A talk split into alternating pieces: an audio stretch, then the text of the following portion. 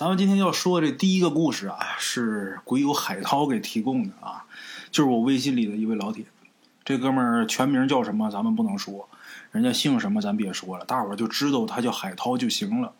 他是河北人，哎，他说的这个事儿啊，就是发生在他们家的事儿，所以说这件事情的真实性和可信度非常高，这就本身就是人家出的事儿。海涛说啊，他小的时候啊，记事比较早，大约一岁半左右的事儿啊，他都能记得住。一岁半按虚岁来算的话，就是两岁。虚岁两岁能记住事儿啊，这不容易。一般聪明的孩子啊，两岁三岁的事儿能记着的有，但是不多。我小的时候，我印象最深的就是我现在能记住的啊，最早的事儿就是我两岁半左右的事儿。我两岁半的时候，我爷爷家建房子。我爷爷家建房子，当时上梁那天，我爷爷骑了一个二六自行车去商店买了一个玻璃房子，说白了就是一个玻璃罩子，那种海蓝色的玻璃，粘成那种房子型的。买这东西干嘛的呢？给老菩萨用。它是一个佛龛。这家里边盖新房了，这神龛呢也得给换新的。之前老房子的时候，这老菩萨呀，他那神龛就是一个一个纸盒搭的。这不盖新房了吗？赶紧的，哎，给这神龛也给换成一新的。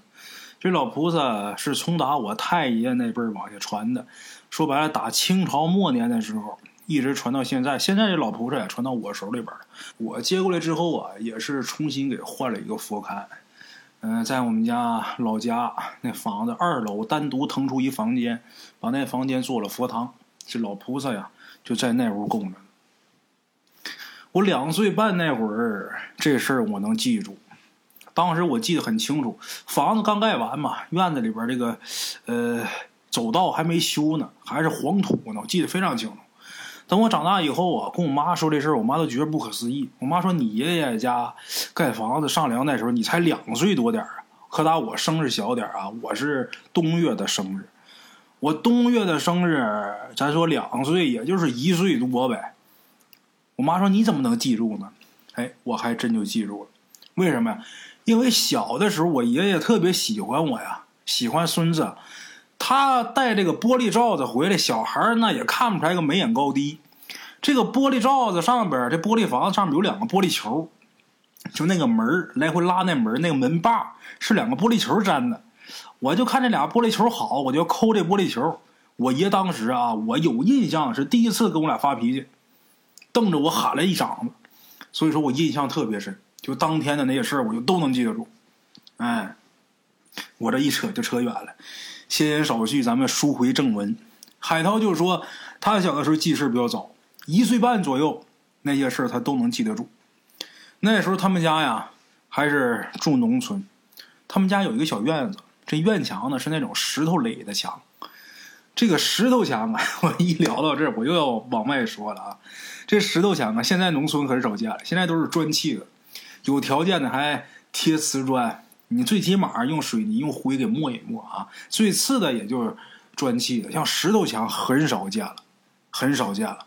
哎，过去我小的时候，我们家这个院套都是石头垒的，房子甚至说有的都是石头的。就我们村儿，呃，前些年还有一个石头篓子，这种房子叫石头篓子房子。前些年还有一个，后来呢，国家政策好。把那房子给扒了，重新给盖了一个。那房子是一个五保户，他住的那么一个房子。过去这个院墙啊，都是石头垒的，有个石头墙就不错了。有的甚至说篱笆院夹的你是木板子也好，或者说上山的砍的那个树棍子啊，夹一盘子就不错了。哎，他们家这墙是石头垒的，有一个小木门这木门就是那种几根木头搭一起的那种门啊。然后呢，进门对面就是马棚，右边呢就是他们家的房子。从房子进去之后呢，两边都是灶台，然后左右两边各有一个房间。那时候海涛爸妈带着海涛这小两口领着孩子住一个房间，那边老爷子老太太、海涛的爷爷奶奶住一个房间。咱们今天这个故事啊，得从海涛他奶奶去世说起。那么提到海涛奶奶去世，咱就得说说这老太太是怎么死的。哎，海涛奶奶去世的前一天，他们家做饭，他们家那边啊吃饭比较晚，大约是晚上七八点钟才吃饭。做饭的时候呢，就没酱油了。海涛他爷爷呢，就让他奶奶出去买酱油去。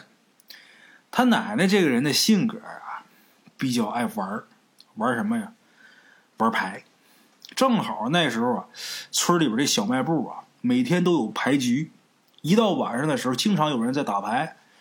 然后海涛他奶奶去买酱油的那天晚上啊，正好看见有人打牌，他奶奶就手痒了，就坐那儿啊跟人玩。这一玩啊，就玩到晚上十一点，将近十二点，他奶奶都没回来。海涛他爷爷知道啊，这老太太肯定又去玩去了，然后就特别生气。就没让海涛他爸他妈去找。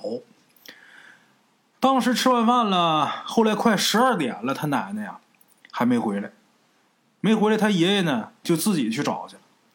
到那小卖部，大伙儿也能想得到啊，就在那个小卖部里边，就跟他奶奶大吵了一架，是掀桌子还是怎么着的？这海涛没详细描述，但是大伙儿也能想象得到啊。反正两个人是大吵了一架。之后呢，海涛他奶奶就跟着他爷爷呀就回家了。回去之后，两个人也是一直吵，吵了很久。海涛听他妈说呀，那天晚上海涛就一直哭。哎，平时他要一哭，这奶奶肯定过来得哄这孙子。但是那天晚上，不管海涛怎么哭，哭的声多大，他奶奶没管他，一直没理他，蒙头就是睡。后来呀，终于是天亮了。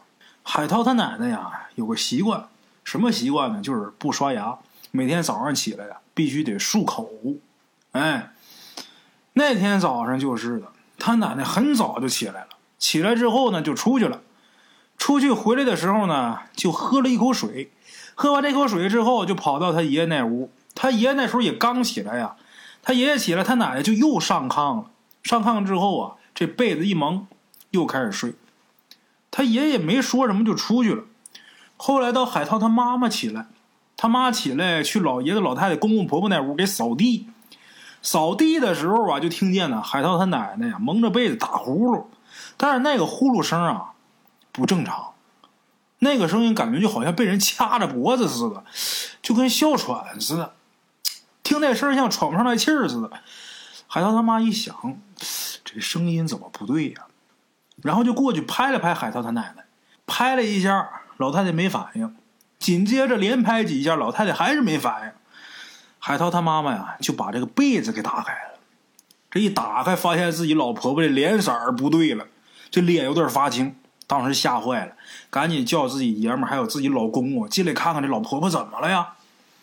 后来海涛他爷爷呀进屋看了一眼老太太，又出去了，然后站外边就喊：“这老婆死的可能是喝卤水了，卤水。”卤水点豆腐，那卤水，大伙都知道那玩意儿可有毒啊！海涛他妈赶紧出去看了一下，确实，这卤水缸上面啊有一个水舀子，里边啊还剩下半舀子卤水。一看见这个，海涛他妈吓得哇就哭了，哭着就进屋说：“老太太可能喝卤水。”把海涛他爸给吓坏了呀！赶紧跟海涛他妈俩人把老太太弄拖拉机上，开着拖拉机去村口边上有一家诊所，就赶紧给看呐。等到了诊所之后啊，人家大夫说了，这人没救了。喝了卤水之后，又喝了水，把他给化开了，然后坐这拖拉机这一颠倒，这人救不了了。说人救不了了，让海涛他爸妈把老太太赶紧抬回去。那为什么没直接去医院呢？因为啊，从打他们那儿到县里边，这道可不近，去医院肯定是来不及，就别折腾了。之后，海涛他奶奶呀就去世。后来，海涛听他妈妈说，听他妈说，他奶奶去世以后，在家停了三天，就给埋了。把这老太太这丧事给发送完之后，海涛他爸妈呢，那时候也可打年轻，那时候海涛才一岁半嘛，大伙想想。还小着呢，他爸妈也年轻，小两口二十多岁，胆小，害怕家里突然间出一横死的，心里边害怕。害怕就搬到海涛他姥爷家去住去了，去老丈人家去住去了。海涛他爷爷自己个儿在家住。可是海涛他爸妈刚搬出去第二天的白天，海涛他爷爷就来了。他爷爷来呀，跟海涛爸妈说：“你妈昨天晚上回来了。”老太太回来了，把屋里那碗筷都扔地上了。海涛他爸妈一听还有这事儿，他爸妈就跟着他爷爷一起回家看了一下，地上全都是筷子和碎碗。他爸就问他爷怎么回事啊？他爷就说：昨天晚上啊，他正睡觉的时候，就听见屋外边有人砸碗砸桌子，一边砸还一边骂。我让你吃饭，我让你吃屎。海涛他爷爷说呀，那就是他老伴儿的声音。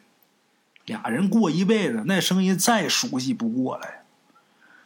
海涛他爸妈本来胆儿就小，这一听老爷子这么说，更害怕。那咋整啊？那要不你也搬过来跟我们一起住吧？海涛他爷爷说呀：“我先住着吧，应该没什么事哎。就这么的，老爷子不走，那你说没事那你住吧。连续又得有四五天，海涛他奶奶呀，每天都回来，每天都是砸碗砸筷子。哎，等到第六天的时候，当时海涛他爷爷啊，饭也吃不下去了，晚上前也睡不上觉，这人呐，瘦的都脱相了。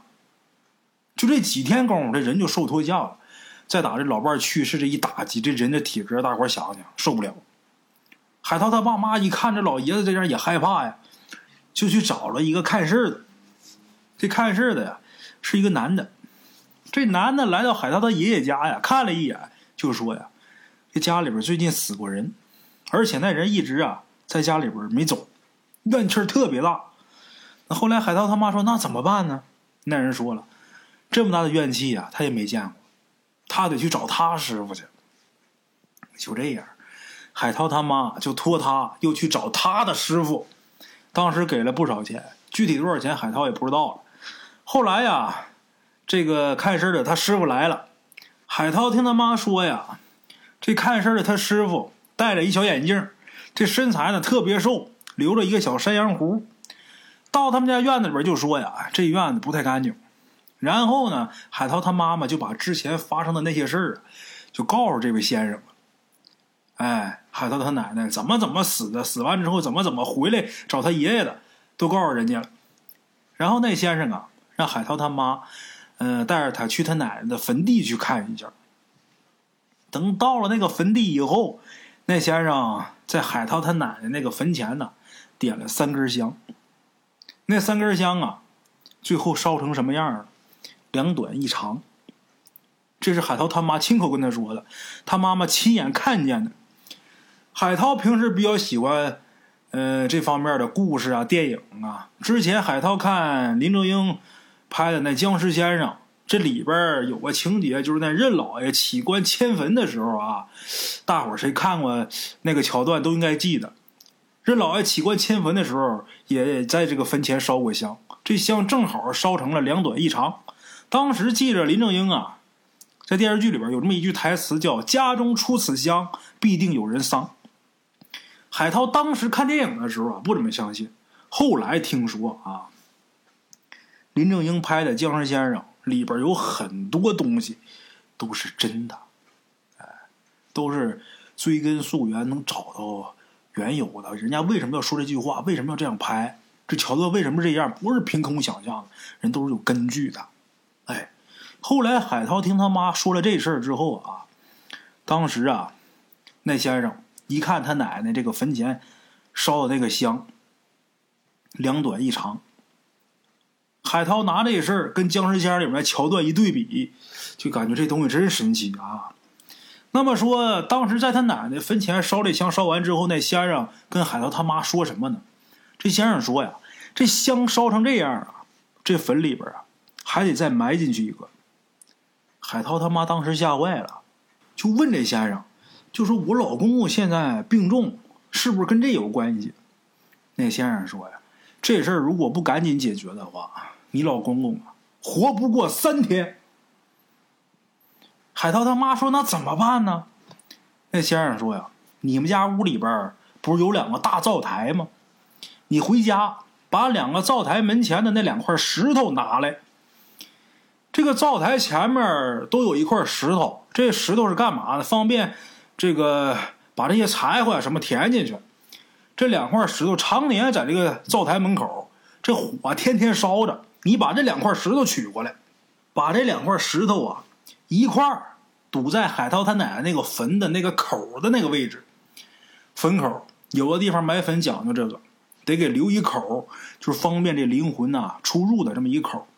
这先生告诉，拿一块堵住那个口，另一块铺在这个坟口前面，哎，这样海涛他奶奶那魂儿就出不来了。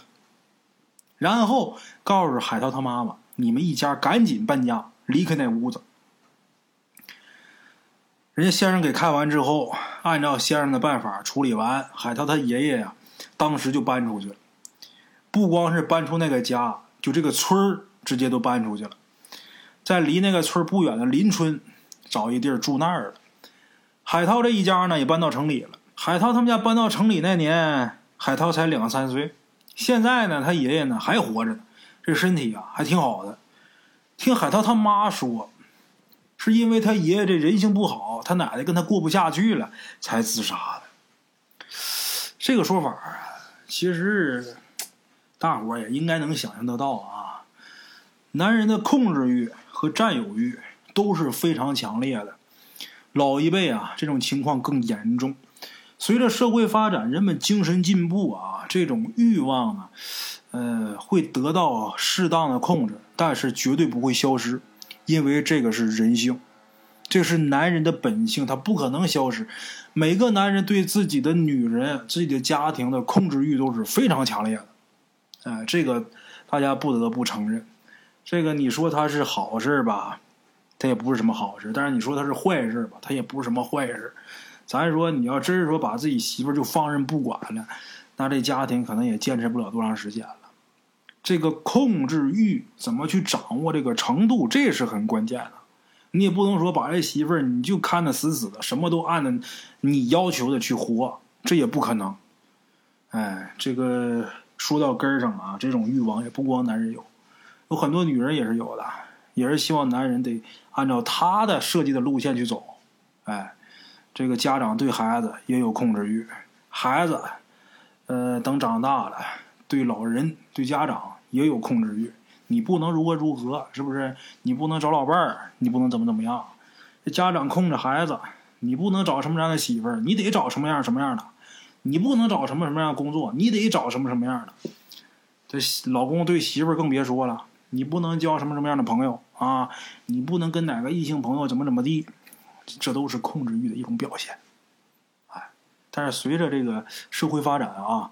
现在对于控制欲的把控的度，好多人现在能把控得了了，但是老一辈不行。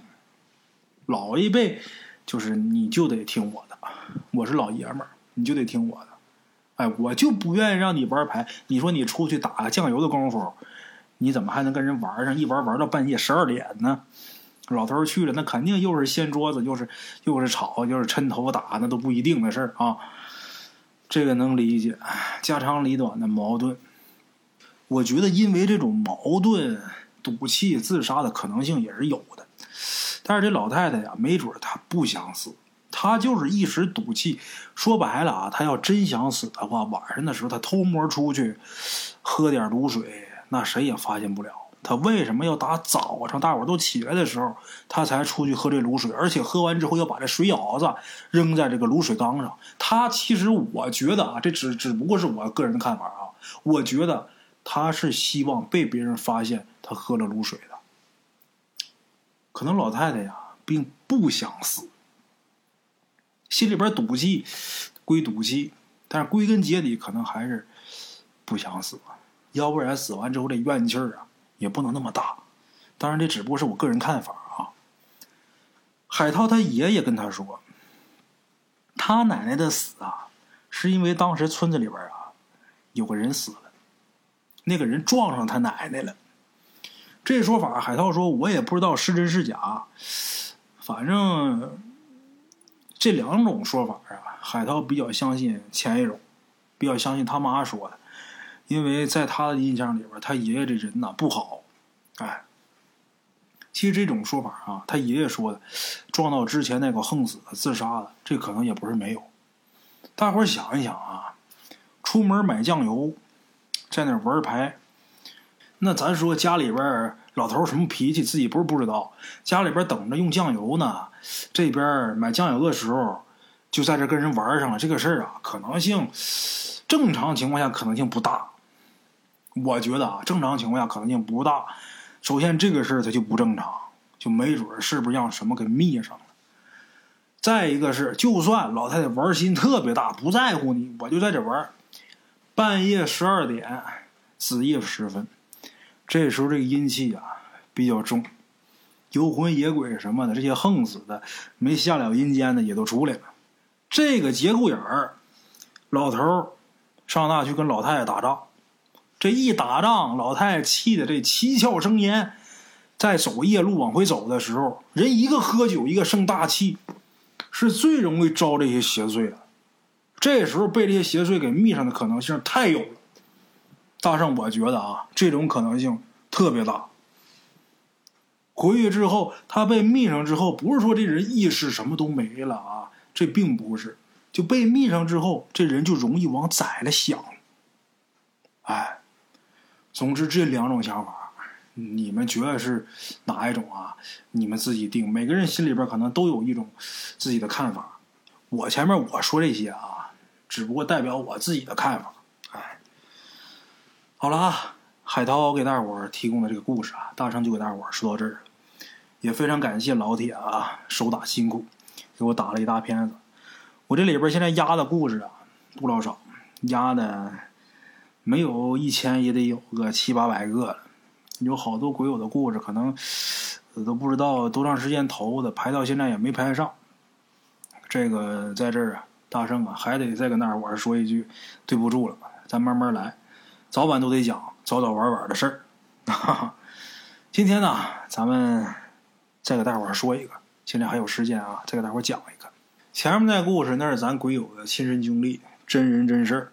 后边这故事呢，大伙儿就当一个乐子来听吧啊！这故事可能性不大，但是我一看呢，挺有意思，给大伙儿讲讲。咱们鬼友说呀，他们那村里边有一棵大槐树，这棵大槐树啊特别大，三四个人合抱那么粗吧。大伙儿想想，这槐树啊可得有年头了。具体多少年呢，也没人知道。据鬼友他爷爷说呀，他爷爷小的时候这棵槐树就在，他爷爷小的时候这棵槐树就这么粗。这么多年可能也长了，但是长得不多，肉眼也看不出来。哎，按道理来说，这槐树啊不是什么好树。有老人说呀，槐树能招鬼。一般呢，这个槐树呢都是种在坟地的，有人住的地方呢，这槐树啊不能种。槐呀，这个字大伙想，一个木加一个鬼呀。但是鬼友他们村这棵大槐树可不一样，他们村呢有个习俗。就每当这村里边有小孩体弱多病啊，或者是呃晚上哭啊闹啊的，呃总也不好，家里边大人呢就会把孩子这生辰八字写在一条红布上，然后挂在这棵大槐树的这树枝上，然后呢再放一些贡品，让生病的孩子呢对着这大槐树磕头，认这大槐树当干爹。还别说，这小孩呢认亲之后，这些事儿啊。晚上哭啊，或者体弱多病，还真就好了，哎，也没病了，夜里也不哭了，很灵验。那么说，一般都认树当干娘，这怎么认干爹呢？因为这棵槐树啊，是一棵雄树。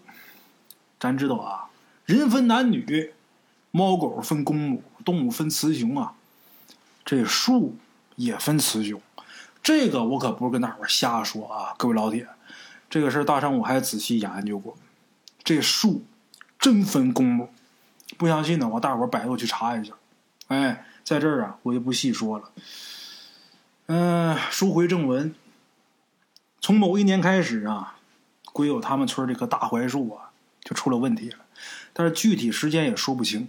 鬼友他爷爷回忆说啊，应该是从山中那孩子开始。这个三中按辈分，咱们鬼友得管他叫叔。这三中是个人，哈哈。他们家那孩子，咱们鬼友还有印象，长得挺瘦的，不大点儿。呃，名叫朗朗，跟弹钢琴那位重名。哎，朗朗这孩子从小身体就不好，老去医院，不是打针就是吃药，还经常住院。后来家里边老人说呀，实在不行啊，就让朗朗认这大槐树当干爹吧。可是朗朗他爸这叫三中的，那是上过大学的，他不太信这个。可是这朗朗长到四五岁，这医院没少去，这身体始终不好，医生也查不出来原因。最主要啊，朗朗这孩子开始说胡话，什么房顶上有个姐姐没有脑袋，什么树底下有个奶奶正对着我笑呢，要不就正睡觉呢啊，呼啦家就起来了。孩子他妈一问你干嘛呀？睡毛了。孩子说外边有一小孩喊我出去玩去，你说那当妈的能不害怕？差点吓哭啊！后来，这朗朗他爷爷三中他爹知道这事儿了，就逼着儿子把孙子带到大槐树前面，这八字写在红布上，又摆上贡品。这朗朗他爷爷呀，就让朗朗给这大槐树磕头认干爹。可是奇怪的是，这孩子说什么都不磕头。一问他为什么不磕头，朗朗说心里害怕，哭着闹着要回家。这个爷爷就说呀，这孩子。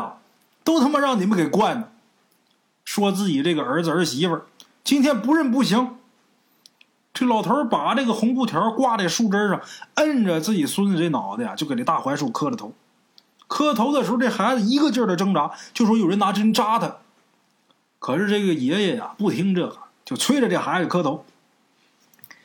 万没想到，认完干亲两天之后，这孩子在家里边暴毙而亡。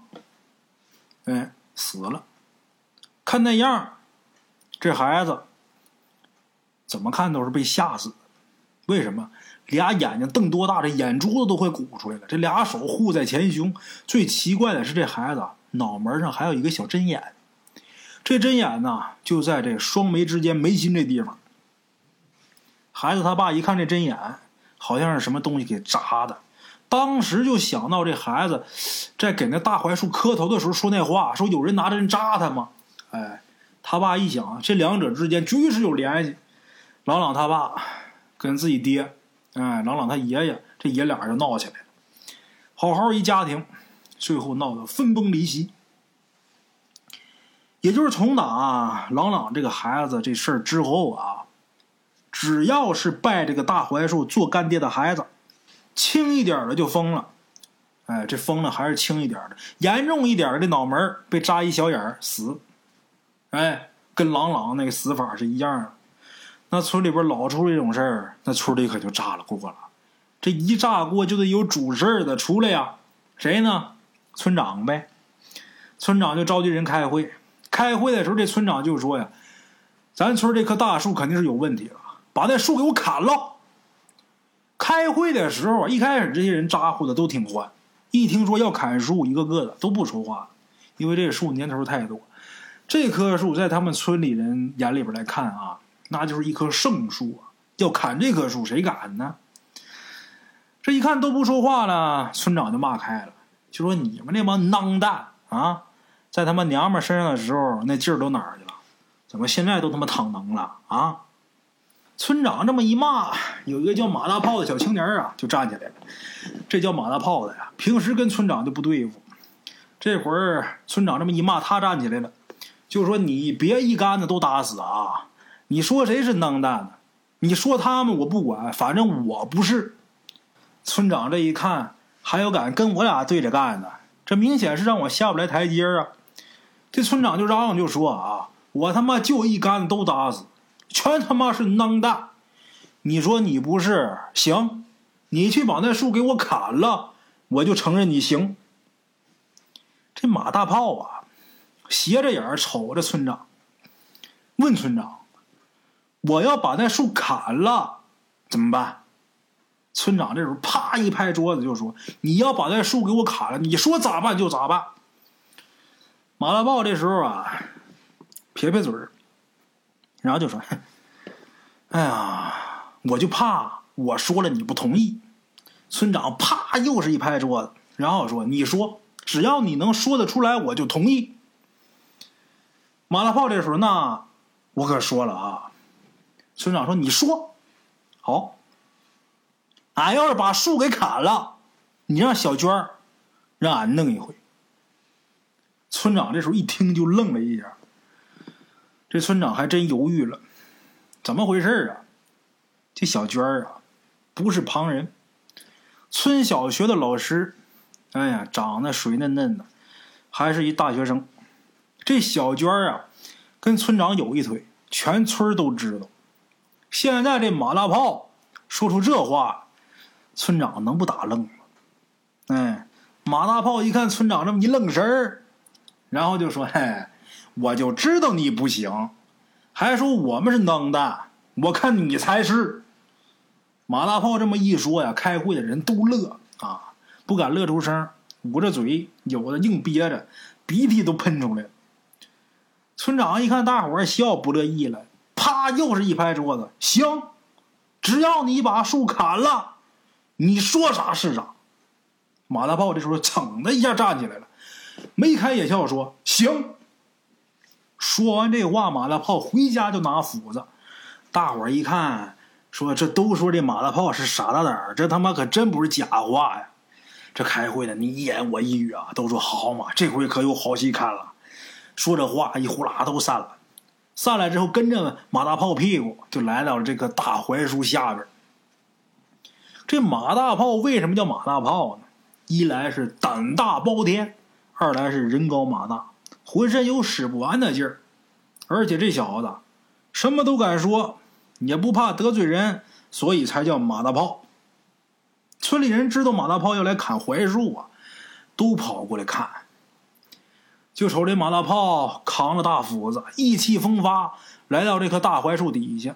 等围观的人聚的差不多了，这马大炮清清嗓子，跟大伙儿说：“老少爷们儿，这大槐树成精了。”害了咱们村的孩子的性命，今天由我马大炮来给大伙除害。村长可说了啊，要是我砍了这棵大槐树，他就把小娟给我弄一晚上啊！大伙可以给我作证啊！这马大炮喊完话，周围的村民是个个叫好，也有大喊作证的啊！我们作证啊！真有这个操俺的配门的！这小娟这会儿啊，也在人群当中。听马大炮这么一喊，之后这小娟啊，拿眼睛狠狠的剜了村长一眼。这村长把脑袋低下来，但这小娟的脸上随后就是有那么一丝喜色，晚上眉梢。这句话你们细品吧，你们细品吧，在这儿我就不多说了啊。这马大炮喊完之后。朝自己手心吐了两口唾沫，搓搓手，呸呸，拎起这大斧头，对着大槐树可就砍下去了。大伙儿一看，这马大炮拎起大斧子，人群当中刚才还乱哄哄的，这会儿可就安静下来了，喘气儿声都听不见。真要砍了，心里边都犯嘀咕。马大炮手里这斧子，吭的一下，砍到这大槐树上。这斧子落到树上，发出“吭”的这一声，所有人都随着这一声啊抖楞一下。这一斧子下去之后，他可没停，紧接着啊又是第二斧子。就在这马大炮要落第三斧子的时候，这人群当中有人就喊了一声：“哎，大树流血了！”大伙儿这一看，可不嘛。有两道暗红色的血液顺着马大炮砍的那个痕迹里边啊，那伤痕里边就淌出来了，顺着树干往下流。马大炮也看见血液了，可是马大炮不在乎，扬着这大斧子又砍了第三下。说巧不巧的，这马大炮这第三斧子正好砍在第一斧子砍的那个斧痕里边的，哎，正好剁在里边的。本来这一下啊。倒是没什么，可是马大炮这斧子往下一落的时候，就把这个树干上淌出的这个血呀，所谓的血，哎，就给溅到自己眼睛里边来了。这时候马大炮啊，手里边斧子一扔，捂着眼睛，哎呀一声就蹲地上了。大伙一看，赶紧过来呀，扶马大炮，就问你怎么了。马大炮就说：“我我眼睛怎么整啊？送医院吧。”送到医院的时候，马大炮这眼睛啊已经救不回来了。问医生说：“他这眼睛怎么了？”医生问他们说：“这人怎么了？你们为什么把人送这来呀？”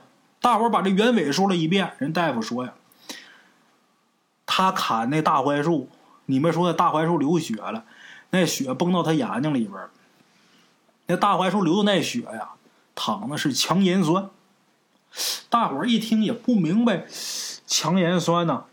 什么叫强盐酸呢？等这伙人都知道这强盐酸是什么的时候，都不说话了。马大炮这眼睛毁了呀！回到村子里边，大伙儿都知道，这棵大槐树啊，砍不得，砍了眼睛就得瞎。要不你说怎么就这么巧？这大槐树那血液。就能崩到这马大炮眼睛里去呢。可是大伙万万没想到，这事儿啊到这儿还没完，后边还有更可怕的事儿。这马大炮眼睛瞎了之后，第三天，马大炮啊人就死了。怎么死的呢？额头眉心那位置多出一小洞。这马大炮没弄成小娟儿，这村长很高兴。可是大槐树这个事儿没解决呀，这怎么办呢？这时候有人就提议啊，找鬼友他爷爷。为什么找鬼友他爷爷呢？因为鬼友他爷爷是看事儿的，有仙家保佑。据鬼友他爷爷说呀，保佑他的是灰家，对，就是老鼠仙儿。这个鬼友他爷爷啊，其实早就知道砍大树这事儿了啊。也觉得这大树不对了，但是他爷爷也一直没想出来对策。现在村里边人找来了，鬼友他爷爷想了想就说呀：“这事儿也不难，但是呢，我得先弄明白害人性命的这到底是什么玩意儿。”村长说：“那得怎么才能知道呢？”鬼友他爷爷说呀：“这个简单，找个小孩试一下就知道了。”这村长一听鬼友他爷爷这么说，就难住了。为什么？这种事儿不是别的事儿。你说你万一弄不好，是要死人的。谁家孩子不是心头宝，能拿出来让你做实验？你当时弄个耗子做实验呢？拿孩子做实验，谁干呢？搁谁谁也不愿意啊。鬼友他爷爷就知道村长肯定是误解他的意思了，就跟村长说：“就说呀，我不是让孩子直接出面嗯，我会找一个纸人来代替这孩子。”把孩子的生辰八字写出来，贴在这个纸人的里边这叫装葬，就等于说这个纸人就是这孩子了。之后呢，再让这孩子躲起来，但是这个孩子啊，这两天不能出门，他不能说见太阳见月亮，两天不能见日月。村长一听说，那要这样的话倒是可以，可是即便是这样，也没人愿意说把自己家孩子给贡献出来。就生辰八字人都不愿意教，谁知道这能出什么岔头啊？万一自己家孩子，你说好好的睡睡觉，这眉心突然间多一眼儿，这孩子就死了，可咋整？最后没办法，村里边拿了不少钱，找到村里边有那么一对相依为命的祖孙俩，奶奶领着他孙女过日子，这家的日子也实在是过不下去了。村里给了不少钱，又再三的保证你们家孩子肯定没事啊，就是在屋里边待两天，不能出门。好说歹说，这老太太才同意让他们家孙女，哎，去试试这个。事情到这儿啊，进展的还算是挺顺利。鬼友他爷爷又让镇上姓张的那扎纸人的给扎了一个跟这小女孩身高模样很近似的这么一个小姑娘的纸人又在这纸人上写上这小女孩的生辰八字。我这么一说，这扎纸人姓张，大伙儿是不是联想到张瞎子了？等这个纸人扎好之后啊，村里几乎是全员出动，带这纸人到了那棵大槐树下。大家伙把这纸人放在这个树下以后啊，就跟以前一样，先是把这个有八字的这个红布条在这树枝上挂好，然后呢，又是上供又是磕头。完事之后呢，大家伙把这纸啊又给抬回去了。大家伙抬纸人的时候，谁都没看见那棵大槐树上有那么一双红彤彤的大眼睛，一直看着这一切。嘿嘿，那么说把这纸人给抬哪儿去了呢？抬到村部去了。抬纸人的时候，鬼友他爷爷专门找了几个属相大的小伙子，什么属龙、属虎、属牛、属马的小伙子们，把这纸人抬到村部的一个房间里放好之后，鬼友他爷爷可就躲在这个房间里边的一个铁皮柜里了。哎，可是等了这一晚上啊，什么都没等着，这可把鬼友他爷爷给熬的呀，头昏脑胀。第二天白天回去睡觉，一直睡到下午。草草的吃了一口饭，好不容易又等到了晚上，鬼友他爷爷呀，又躲到那铁皮柜子里去。这一次他躲到这个铁皮柜子，他爷爷呀，等了没一会儿，就突然间听见有一个声音说呀：“这事儿你可管不了，你看看就行了，千万别动手。”鬼友他爷爷仔细一听这声音，知道说话这位是自己家的保家仙儿，灰太爷。哎。排行老三，灰三爷。这灰三爷是什么仙儿呢？老鼠仙儿。前面咱说了，鬼友他爷一听是自己保家仙说话了，那他就知道该怎么办了。今天晚上我就探探消息就行了，不能动手。哎，就这样，鬼友他爷在这个铁皮柜子里边又等了两个小时，差不多到夜里边十一点左右。这时候，鬼友他爷就看见那锁好的房门吧嗒一声被风给吹开了。开门之后，这股风也没停，一直吹到放纸人的那个床的床边这一下，鬼友他爷爷可看清楚了，原来这股子怪风里边裹着一个老头哎，这老头凶神恶煞，个子不高，胖胖乎乎，浑身上下呀长满了白毛，而且俩眼珠子通红。老头子来到床前，佝偻个腰，手里边拿了一根尖刺。往这个纸人脑门上扎，一边扎还一边笑，嘴里边是碎碎叨叨，也不知道说着什么。可是扎了一会儿之后啊，这老头子似乎感觉出来不对劲儿，感觉好像什么东西都没扎出来。这老头看了看手里边这尖刺啊，又看了看这纸人，又拿出来一根刺，哎，对着纸人脑门又扎了一会儿。这回还是什么东西都没扎出来。这老头似乎有点不高兴，但是也没怎么样，化成一阵风就走了。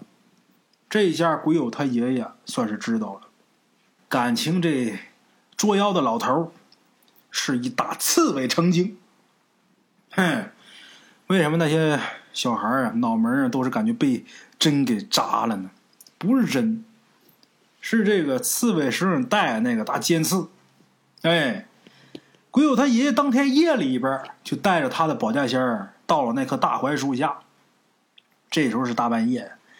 大槐树下边一个人都没有，鬼友他爷爷呢就把他们他的这个保家仙啊灰三爷给叫出来了。灰三爷来到大槐树下，就对着这大槐树吹气儿，吹了一会儿，有一个穿着白衣服的老头从哪这大槐树里边可就钻出来了。鬼友他爷爷一看，这老头就是那拿尖刺扎那个小人的那个面貌凶恶的那老头这白衣老头一出来，没问青红皂白，没盘道。直接跟这灰三爷就打起来了，这俩小老头儿，呃，两个人打一起。刚开始俩人啊还能打个平手，可是过了一会儿之后啊，看那个穿灰衣服的老头啊都趴地上了，哎呀，差点没让那穿白衣服的老头拿狼牙棒给锤死。看见没？这老刺猬精人的武器都是狼牙棒，估计上面那尖儿也都是从打自己身上薅下来的刺儿。得亏白衣服那老头打累了。喘气儿的功夫，这个灰衣服老头啊，一溜烟就跑没了。唯有他爷爷一看，自己家的保家仙都跑了，我也别搁这待着了，我也回去吧。他爷爷跑回家之后啊，灰三太爷已经回来了啊。鬼友他爷爷一看那架势，这是被那白衣服老头给打的不轻啊。看看自己家这灰三太爷，披头散发，衣裳也破了，脸也肿了。一看见鬼友他爷爷回来，灰三爷还说呢：“哎呀。”这白老头太厉害了，我干不过他。鬼友他爷爷说是啊，能看得出来呀。鬼友他爷爷就奇怪说：“你不是还有帮手吗？你们仨一块上行吗？”原来呀，当时鬼友他爷爷家里边的保家仙可不光是一个，除了灰三爷，还有黄二爷跟胡三奶奶。哎，这灰三爷摇摇头说呀：“哎，不是那么回事那白老头啊，他体内有两颗内丹，就我们三个加一块也不是他对手。这俩内丹呐，我看了，一个是他的，另一个不知道是谁的。”惠三爷说到这儿，就跟鬼友他爷爷说呀：“你也别着急，我休息一会儿。天亮的时候啊，我把柳先生请过来，看看我们四个联手行不行？”喂，鬼友他爷爷说：“那行吧，那您赶紧歇着吧。你需要热毛巾呐、云南白药啥，你就言语。”哈哈，这个惠三爷好好休息。鬼友他爷爷给惠三爷上了香，又满了酒。当然，什么云南白药啥，那是大圣我说的。哎，这时候呢，天就亮了。鬼友他爷爷呢，找到村长，让村长把这大槐树围起来，别让人靠过去。村长当时答应了，这大槐树也围了。鬼友他爷爷一看，行，这村长啊还挺听话，他就回家歇着去了。两宿没睡着觉啊。回家之后睡了一觉，醒过来之后就看灰三太爷一脸忧愁的在自己个儿这个床跟前坐着。一看鬼友他爷爷醒过来，灰三爷就说呀：“柳先生来了，我们也商量过了。柳先生说呀，这白老头啊，正好克他，是他的天敌。哎呀，就是我们四个联手都不是他对手，不行。”鬼友他爷爷一听完之后啊，也着急上火，就问灰三爷：“这怎么办呢？这白老头他再一天，那就是祸害呀。”灰三爷站起来溜达一圈，沉思一会儿说：“呀，那咱只能等咱们这边的白老仙回来了。胡黄柳灰，再加上咱们这边的百老仙儿，这五大家凑齐了，胡黄白柳灰，我们一联手，应该没问题。”鬼友他爷爷说：“那就只能那样了。”听了灰三爷的话之后，心里边思来想去，鬼友他爷爷起床，觉得这事儿有必要跟村长再强调一遍。这两天别靠近大槐树，啊，赶紧再强调一遍。可是等鬼友他爷爷刚出门，就知道出事儿，怎么回事啊？原来这村长啊，也不知道在哪儿找了一个研究爆破的，说是可以远程把这大槐树给它炸了。可是啊，这一群人围着大树布置炸药的时候，这大槐树啊抖了一下，之后所有人就都晕倒了。现在这些人呢，刚被救出来，正在这个大槐树那儿啊躺着呢，哎，让人给捞出来了，还没醒呢。鬼友他爷一听，心说坏了，小跑的跑到大槐树那一看，就看啊，连同村长，大槐树那躺了一片。好不容易把这些人给弄醒，鬼友他爷就问他们说：“你们怎么昏倒的呀？”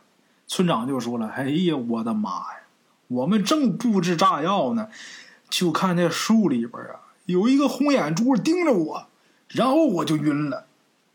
一问其他人，其他人都是这样。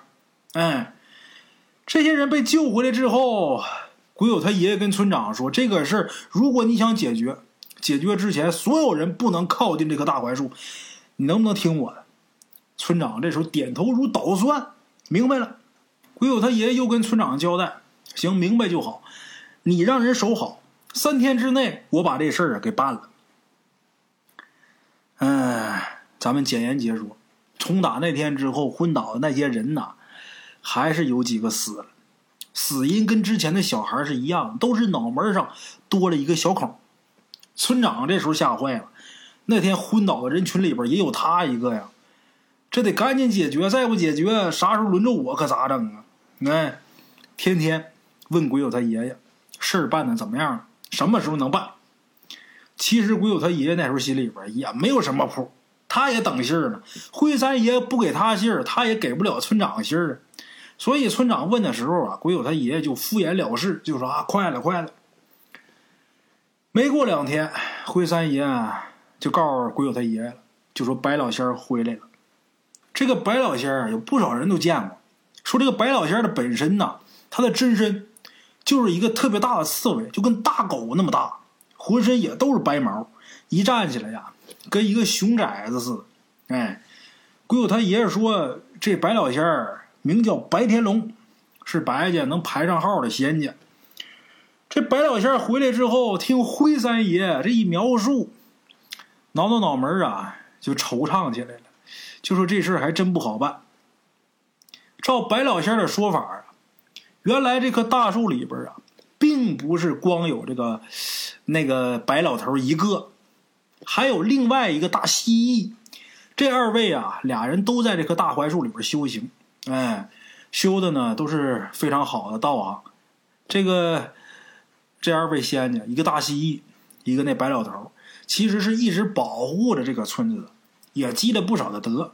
可是啊，在某一天，这大槐树里边，这白老头也不知道是怎么回事，就跟着了魔似的，就把那大蜥蜴给杀了。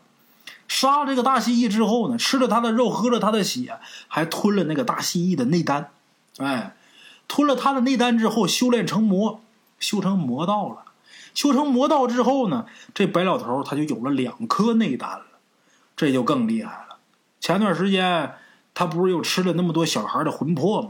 这些小孩的魂魄呀，大补。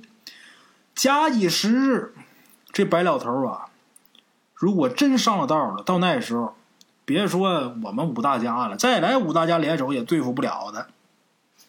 这白老仙说呀：“哎，这样吧，你们听我的。”明天咱们五家一起动手，不过动手之前呢，呃，得准备一些手段。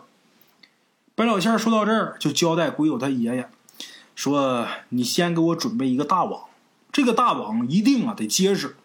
这网周围呢得系上铃铛，四个角各系一个，每面要系八个，四八三十二加上四个角，一共是三十六个铃铛。这铃铛啊不能太小。”最小也得酒杯那么大，而且这铃铛的材质必须得是黄铜的，哎，其次呢，得找七个棺材钉这个棺材钉啊，一定得是四十九年以上的那种大棺材钉哎，然后呢，这七根棺材钉按照北斗七星的顺序钉在这棵大树的周围，钉好这个棺材钉之后。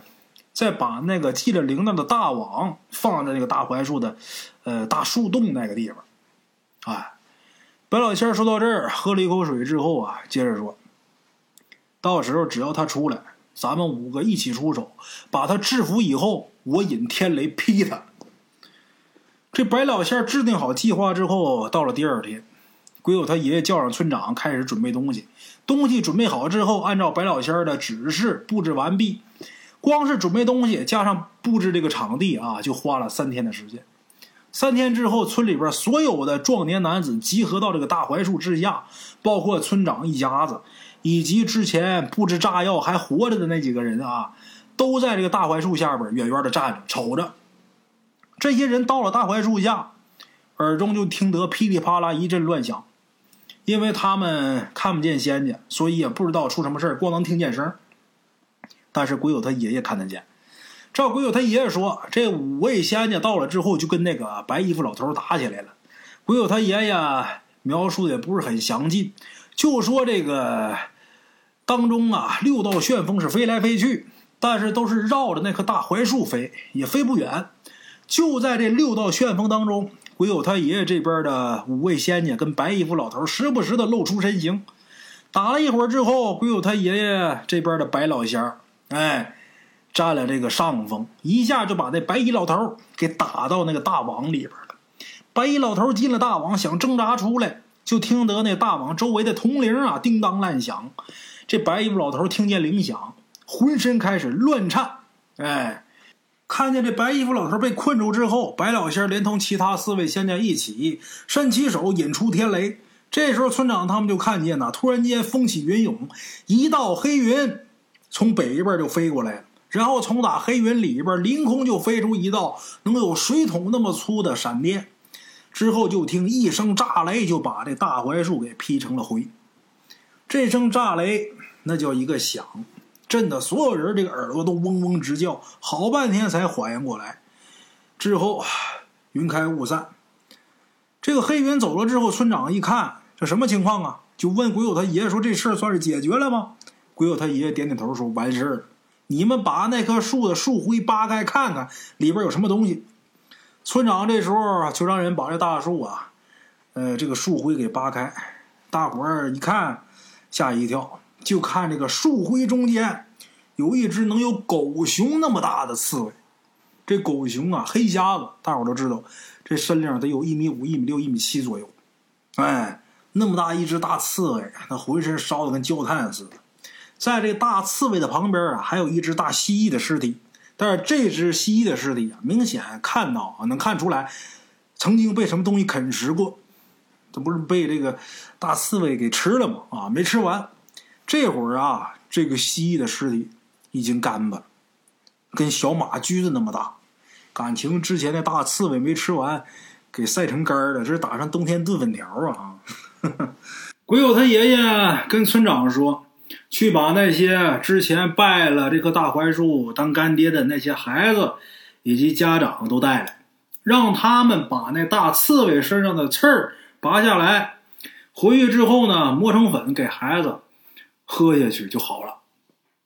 听了鬼友爷爷的话，村长差人把这些人都叫来了。没一会儿啊，陆陆续续来了好多人，依着鬼友爷爷的话，在烧焦的刺猬的身上。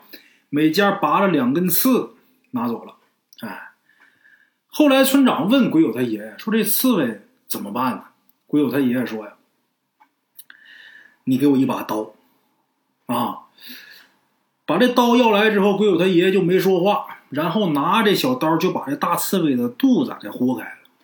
村长一看呢，这刺猬的肚子里边有两颗大珠子，一颗白的，一颗绿的。其实这时候呢。”白老仙就在鬼友他爷爷身边，村长是看不见啊。这白老仙跟鬼友他爷爷说：“这个大刺猬啊，有两颗内丹吧？这两颗珠子就是他的内丹。这白的是他的，那绿的，就是那蜥蜴的。你呢，把这个两颗内丹取出来，你给我。我们为了帮你解决这个事儿，引了天雷。这事儿如果让黑妈妈还有胡三太爷知道的话，那就不好办了。”我们得把这两颗内丹，还有这个大刺猬的尸体，给这二位老仙儿，让他们知道知道，我们这是替天行道。哎，鬼友他爷爷遵照白老仙儿的话，把两颗内丹和大刺猬的尸体交给了白老仙儿。白老仙儿带着四位仙家呢，之后就走了。没过几天呢，白老仙儿给鬼友他爷爷托梦，就说黑妈妈和胡三太爷知道这事儿啊，呃，两个人非常满意。不过胡三太爷说了啊，让你好好查查这白老头是什么原因突然间变坏呀？哎，鬼友他爷爷醒了之后啊，心说这可怎么查呀？不过他还真把这事儿啊跟村长说了。跟村长说了之后，村长也是一筹莫展呢。这玩意儿怎么查呀？找了几个人也不知道怎么查。但是过了一段时间啊，市里边电视台报道了一件事说是当地有这么一家。造纸厂往地下排污水，导致这个地下水受了污染，很多农作物因为重金属超标受了污染了。这个新闻播放完之后，没多长时间，村长就找到鬼友他爷爷，说那个造纸厂啊，就离咱们的大槐树不远啊，感情这重金属超标，让这四个大仙都成了魔了啊，这太了不起。当然呢，咱们后边这故事，大伙儿就当一乐听就得了。大圣我一说，大伙儿一听一乐也就得了。这个故事就没有必要较真了，听着挺有意思，挺好玩的。啊，没事啊，给大伙儿说说故事。大圣我自己本身呢也挺开心的。嗯，最近这个喜马拉雅呀，嗯，有一个活动，这活动叫。呃，什么百大主播我不太清楚，反正喜马拉雅官方给我打电话了，也给我发微信了，问我要不要参赛。我一问这个得怎么参赛啊？就说搞比赛，你现在已经就是被选中了，选中你只要参加比赛就行了。怎么比赛呢？就是呃开几场直播，然后比赛看谁呃得的分高，那分说白就是刷礼物呗。我要想参赛的话，我就得给各位发私信，我几点几点直播比赛，你们都来给我刷礼物。这么他喜马拉雅他不就挣钱吗？他搞这个呃赛事啊，就是为了挣钱。嗯，我这一想啊，这玩意儿有什么好处呢？第一，参加这个比赛，你所获得的礼物啊，喜马拉雅提一半，剩一半归你。然后如果说你排进前十，给你有奖励；如果你能排到第一的话，呃，送你好多流量。什么流量？就是喜马拉雅里边各种首页给你露出啊，等等等等。前十就有这个福利。所以你要是在喜马拉雅里边你想火，第一呢，你往里边充钱。一个月充一万块钱，他给你推广；要么呢，你就参加这些比赛，然后呢，让听众给你刷钱。反正最终呢，喜马拉雅的目的是为了盈利啊。呃，他盈利了，他才能让你这东西有更多的流量，要不然他给你限流。这个东西，呃，还有一个出头方式啊，就是你必须得，呃，故事说得好，大伙儿给你点赞。啊，给你这个评论啥的，你这一多了，是不是露出的几率就大？以前我还总让大伙点赞啊、评论的，现在我也很少说了。这个东西吧，人家愿意点就点，不愿意点就拉倒。我乐意讲吧，说白了，我自己从中也能得到快乐，这是我自己愿意干的一件事。我现在所要研究的就是把这个故事给他说好了。我把故事说好，我就不愁没人听。剩下你求着别人点赞呢、评论呢，没有多大意义。哎，像在其他平台，嗯，那个平台我在这儿还不能说啊。嗯，在那儿我一直都是热播榜，一直都是飙升榜，夸夸往上涨。但是在喜马拉雅就费劲，人家那平台也不小，某婷啊，大伙儿也知道啊。我一说某婷，大伙儿都知道。在那儿，你一搜《大圣鬼话》，始终都是在热播榜和这个飙升榜上。但是在喜马拉雅，你想弄就费劲。哎，那个我一共就传了二百八十七期节目，喜马拉雅我传了六百二十期了，将近。那我传了二百多期，而且刚传，从二零二零年七月份开始上传的，这才几个月，现在播放量都八百多万了。那个平台就比较好弄点在这儿呢就费点劲。但是喜马拉雅这个听众群体比较大呀，咱还离不开这平台。你又不想往里充钱，你又不想坑听众给你刷钱，那你怎么办呢？你就得努力播呗，你就好好讲呗，讲好了就不愁人听了，不愁没有出头之日了。现在每天就是研究长篇。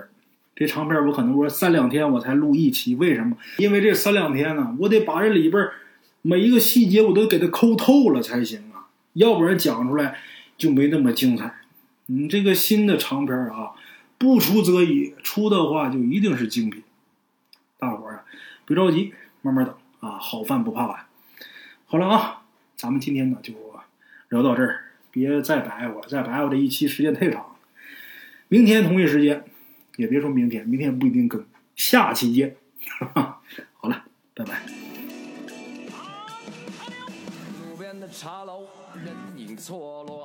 用声音细说神鬼妖狐，用音频启迪人生。欢迎收听《大圣鬼话》。Hello，大家好，我是主播孙宇。吃完了饭，然后就回到自己的课室上啊。喜马拉雅、百度搜索“大圣鬼话”，跟孙宇、孙大圣一起探索另一个世界。那天山女子独守空城，也只是感谢鬼友们，感谢鬼友们，感谢鬼友们一路陪伴。大圣鬼话，见字如面。欲知后事如何，且听我下回分说。